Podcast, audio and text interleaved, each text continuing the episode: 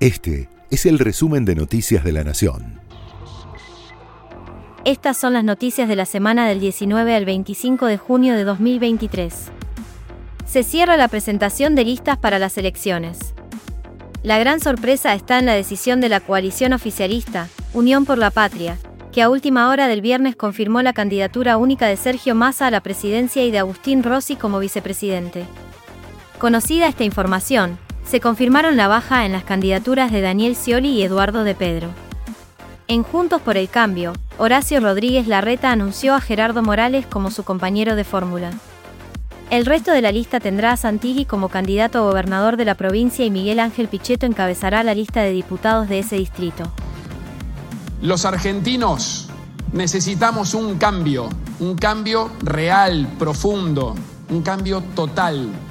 Pero lo más importante que es un cambio que se mantenga en el tiempo. Porque si el cambio no se sostiene, no sirve para nada. Y no es solo un cambio de gobierno, porque si no le cambiamos la vida a la gente, no somos el cambio. Estamos viviendo tiempos duros, angustia, inflación, inseguridad.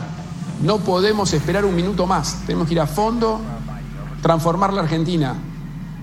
Por eso para mí es una gran alegría, un gran honor, un gran orgullo contarles hoy que Gerardo Morales va a ser quien me acompañe como candidato a la vicepresidente para cambiarle la vida a todos los argentinos. Por el lado de Patricia Bullrich, también se confirmó que su vice será un integrante de la Unión Cívica Radical.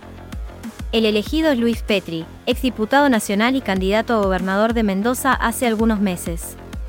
Entre otros de los adelantos, Bullrich confirmó que el bonaerense Maxi Abad encabezará su lista de senadores provinciales. Quienes también participarán de la interna opositora son Elisa Carrió por un lado y Facundo Manes por el otro. Ambos sostienen su voluntad de ser opción para la candidatura presidencial. Bueno, muchísimas gracias Luis Petri por haber aceptado este desafío. Es un desafío muy importante el desafío de cambiar la Argentina. Todos los argentinos que nos están escuchando saben que esta fórmula y el equipo que nos acompaña a lo largo y a lo ancho del país es un equipo que se va a jugar por la gente.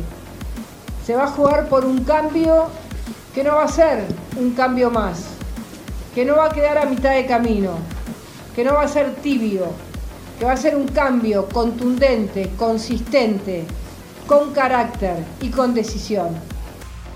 La izquierda también tendrá varias opciones. Dentro de la coalición Frente de Izquierda y los Trabajadores Unidad, Miriam Bregman y Nicolás del Caño encabezarán la lista presidencial y competirán con el binomio integrado por Gabriel Solano y Vilma Ripoll. Por fuera del Frente de Unidad, habrá dos opciones, Marcelo Ramal y Patricia Urones por Política Obrera, y Manuela Castañeira y Lucas Ruiz por el Nuevo Más. En el espacio liberal, Milei ya había anunciado a Victoria Villaruel como compañera de fórmula, y esta semana se inclinó por Carolina Píparo como opción para gobernar la provincia de Buenos Aires. En las últimas horas anunció que la periodista Marcela Pagano se sumará a su espacio para integrar las listas legislativas. Este domingo se vota en Córdoba y Formosa. Eligen gobernador y vice, legisladores provinciales, intendentes y concejales. En Formosa, Gildo Isfran buscará su octavo mandato consecutivo. Gobierna desde 1995. Su candidatura fue impugnada por la oposición y la Corte todavía no se pronunció sobre el tema. Mientras, sigue la tensión en Jujuy. Liberaron a todos los detenidos por el ataque a la legislatura, pero se mantienen los cortes en los accesos. Pasado el mediodía del viernes, regresaron al corte en la Ruta Nacional 66, a la altura de Perico, a metros del aeropuerto.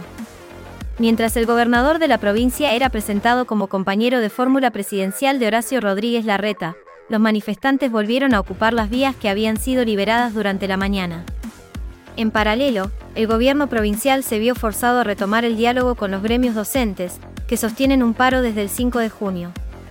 La confluencia de los reclamos docentes con la movilización de las comunidades se dio de manera espontánea y luego se transformó en el núcleo de la protesta. Sobre el cierre de la semana, el juez de control en lo penal y delitos Rodolfo Fernández ordenó la liberación de las ocho personas que permanecían detenidas por los disturbios del martes pasado en el centro de la ciudad, pese a que el fiscal que investigaba la causa, Diego Ramos, había solicitado que quedaran en prisión preventiva. La justicia aún mantiene secuestrados 40 celulares, que empezarán a abrirse cuando se obtenga la autorización para hacerlo. Los investigadores creen que a Cecilia Strisowski la quemaron y la trituraron después de ahorcarla. La hipótesis más certera que manejan los investigadores es que a la joven de 28 años la ahorcó su pareja, César Sena, de 19 años, el 2 de junio en la casa de sus padres, Emerenciano Sena y Marcela Acuña. Después, la pareja habría colaborado en la desaparición del cuerpo. Se hicieron nuevos allanamientos en busca de los restos de la joven y la familia reconoció los objetos encontrados en el río Tragadero, un auricular, una valija, ropa quemada, un dije con forma de cruz y un anillo. Se espera el análisis de los fragmentos de huesos hallados también en la vera del río mencionado.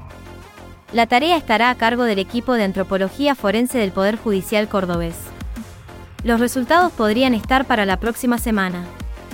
La Guardia Costera de Estados Unidos anunció que Titán, el sumergible perdido mientras descendía a ver el Titanic, sufrió una implosión catastrófica. Las autoridades informaron el hallazgo, por parte de un robot no tripulado, de distintas partes de la nave, y tras la consulta a expertos, comunicaron que eran consistentes con una pérdida catastrófica de la cámara de presión.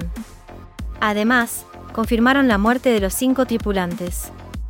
El sumergible Titán, que visitaba los restos del Titanic, había perdido contacto con la superficie el domingo pasado. Este será un fin de semana de partidos repletos de estrellas por las despedidas de Maxi Rodríguez y Juan Román Riquelme. Los ídolos tendrán sus partidos de despedida, cada uno en el estadio del Club de sus Amores. En primer turno será el de Maxi Rodríguez, en el estadio de Newell's. Será desde las 16 horas y con televisación de Star Plus. El domingo será el turno de Juan Román Riquelme, que a las 18 horas recibirán la bombonera a compañeros de su paso por Boca y por la selección. Aprovechando el receso por vacaciones, varios integrantes del plantel campeón del mundo participarán de ambos eventos, incluido Messi, Paredes y los integrantes del cuerpo técnico, como Aymar y Scaloni. Hola, ¿cómo están? Bueno, es para avisarles que el domingo voy a estar en el partido homenaje a Román. Espero pasar un gran día con todos ustedes y bueno, verlos y, bueno, homenajear al número 10. Un saludo grande. Mientras tanto, sigue la acción de la fecha 21 de la Liga Profesional, con River como único puntero con 50 puntos. El sábado es el turno de su inmediato perseguidor, Talleres, que visitará a Lanús, que se ubica quinto en la tabla de posiciones. Será desde las 20 horas. Más temprano, Unión recibe a Independiente desde las 17 horas, buscando escapar a los puestos bajos de la tabla. Este fue el resumen de Noticias de la Nación.